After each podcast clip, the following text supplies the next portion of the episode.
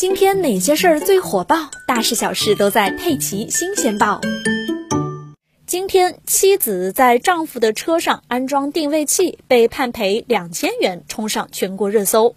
二零二零年九月十七日，妻子陆女士在丈夫刘先生不知情的情况下，给丈夫名下的雪佛兰轿车安装了定位器。刘先生说：“我开车上班的途中，老婆突然打电话说他在车上安装了定位器，可能会爆炸。当天中午，刘先生就前往 4S 店拆除了定位器，发现定位器已经没电了。而从审判文书可以发现，两人曾进行过婚姻诉讼，因此呢，刘先生认为妻子的真正目的在于探知他的行踪信息，进而窥探背后所隐含的私生活秘密。”不仅如此，刘先生还认为安装的定位器如果出现高温情况，会导致爆炸，对他和车的安全都有威胁。因此，刘先生以他的健康权、财产权、隐私权和个人信息权遭到陆女士侵犯为由，向北京市海淀区人民法院起诉，要求妻子赔偿精神损失费一万元。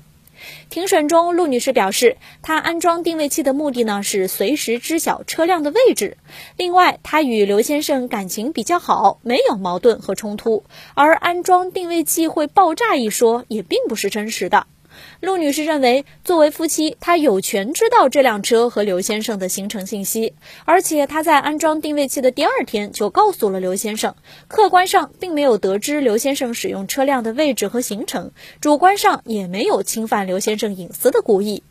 法院认为，尽管两个人是夫妻，但在法律意义上，双方都是相对独立的民事主体。这就意味着两个人不可以在没有获得对方许可的情况下，任意实施侵犯对方隐私空间的行为，刺探、获取对方的秘密信息。最终呢，法院对刘先生要求陆女士赔偿精神损害抚慰金的诉讼请求予以支持，酌情判定赔偿金额为两千元。